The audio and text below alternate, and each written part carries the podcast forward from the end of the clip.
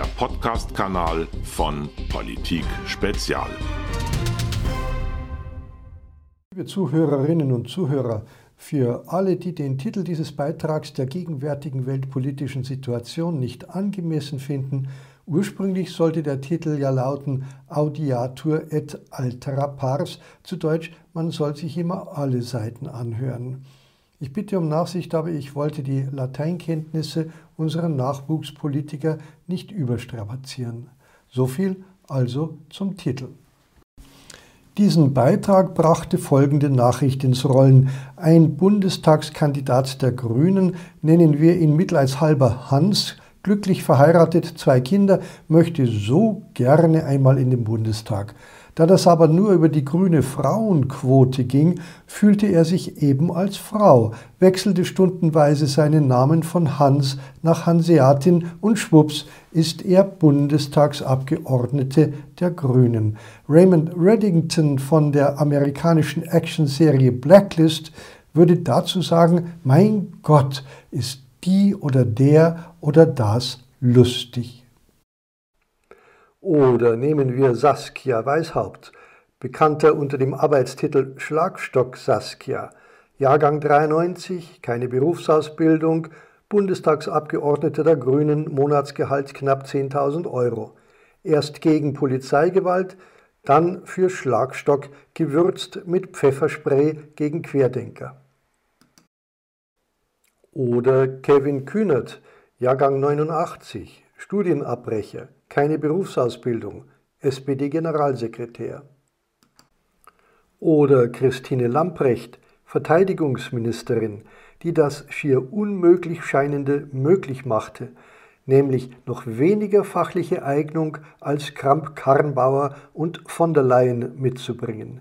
Wichtigstes Anliegen mehr weibliche Generäle für die Bundeswehr. Und wie immer niemals ohne Karl, Neues Politikziel 80 Prozent weniger Fleisch essen.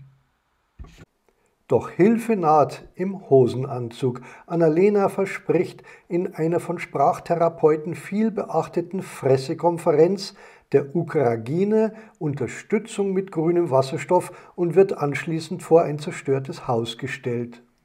Ach, und zwar nicht, indem sie mit gepanzerten, mit dem sie mit gepanzerten Fahrzeugen durch die Straßen zerstörten Haus, äh, weil eben die Spuren des Krieges nach wie vor nicht nur sichtbar sind. Politik in Deutschland ist einfach nur noch der pure Spaß. Lustig, abwechslungsreich, farbig, unkonventionell, vor allem gendergerecht. Nichts ist absurd genug, um nicht irgendwo in einer Partei oder einem Ministerium unterzukommen und das wählende und zahlende Publikum schlägt sich derweil prustend auf die Schenkel. Großes Theater fürs kleine Volk. Das Leben ist schön. Ja, und dann, dann plötzlich das.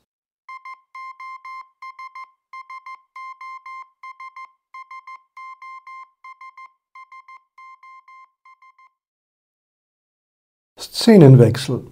Ich zitiere aus der Süddeutschen Zeitung vom September 2021. Seit über zwei Jahrzehnten versucht die EU nun, ihren strategischen Partner Ukraine zu fördern, mit Zuschüssen, Krediten und immer neuen Berater- und Förderprogrammen. Doch noch immer teilen Oligarchen, hohe Staatsdiener und korrupte Staatsanwälte und Richter den Staat unter sich auf, verschwinden Milliarden ins Ausland ist die Ukraine mit wenigen Ausnahmen beim Aufbau eines Rechtsstaates ebenso wenig vorangekommen wie beim Kampf gegen die Korruption. In der Realität ist wenig geschehen. Die EU hat nicht einmal die Ursachen der Großkorruption, Steuerbefreiungen, Monopole, die Vereinnahmung des Staates, Eigentumsverhältnisse von Unternehmen, die Finanzen von über 3500 oft notorisch ineffizienten und als Selbstbedienungsladen dienenden Staatsbetrieben systematisch erforscht. Keine Strategie entwickelt, geschweige denn wirksame Maßnahmen durchgesetzt. Und das ukrainische Verfassungsgericht, das eine Historie der Korruption aufweist und gegen dessen Präsidenten aktuell ermittelt wird, erklärte Kerngesetze gegen die Korruption für verfassungswidrig. Über 100 Ermittlungen und 17 Gerichtsverfahren gegen mutmaßlich korrupte hohe Staatsdiener mussten eingestellt werden. Die Ukraine, ein aus eigenen Kräften kaum lebensfähiger Staat, aufgeteilt unter EU-gesponserten Oligarchen, ein nicht geringer Teil der Bevölkerung gezwungen, seinen Unterhalt weit unter beruflicher Qualifikation unter teilweise entwürdigenden Bedingungen im Ausland zu verdienen.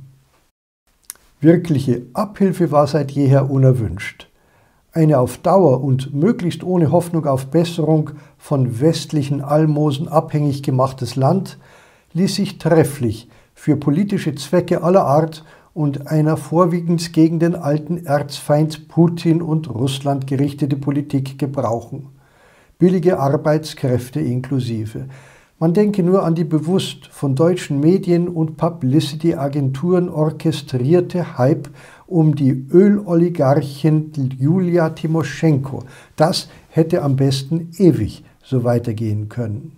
Jetzt, da die Schwäche der deutschen und westlichen genderkorrekten und virustrunkenen Spaßgesellschaft nicht mehr zu übersehen war, hat der eiskalte Rechner und skrupellose Machtvirtuose Wladimir Putin zugeschlagen. Eine vom Westen absichtlich im permanenten Zustand eines unwägbaren Chaos gehaltene Ukraine im Rücken war auf die Dauer für Russland ganz offensichtlich nicht tolerabel. Man kann das mögen oder auch nicht. Der große Bismarck jedenfalls, der hätte das zumindest verstanden. Das Ammenmärchen vom Überraschungsangriff glaubt angesichts der Fähigkeit, aus Spionagesatelliten die Nummernschilder von Autos zu erkennen und den Funkverkehr zwischen einzelnen Panzern abzuhören, ohnehin kein Mensch mehr. Militärische Operationen dieser Größenordnung erfordern die planerische Mitarbeit von Hunderttausenden, dauern Monate und sind nicht unter der Decke zu halten.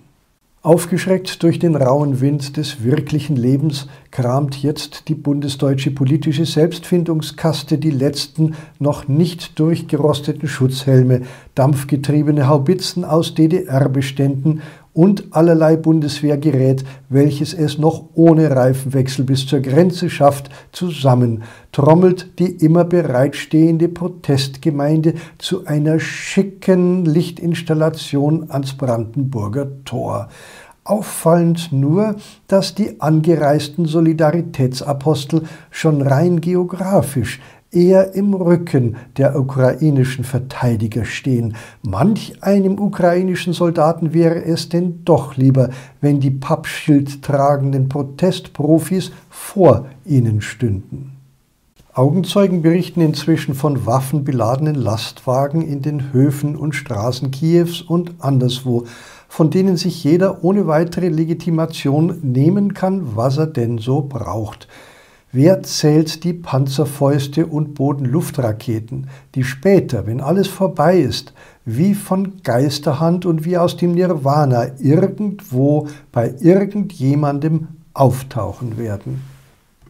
Aus den ukrainischen Städten und Dörfern flüchten derzeit Hunderttausende verängstigter Menschen aus ihren Wohnungen und aus ihren Häusern, um bei ihrer Rückkehr herauszufinden, dass selbst die Wasserhähne von Plünderern aus der Wand gerissen wurden.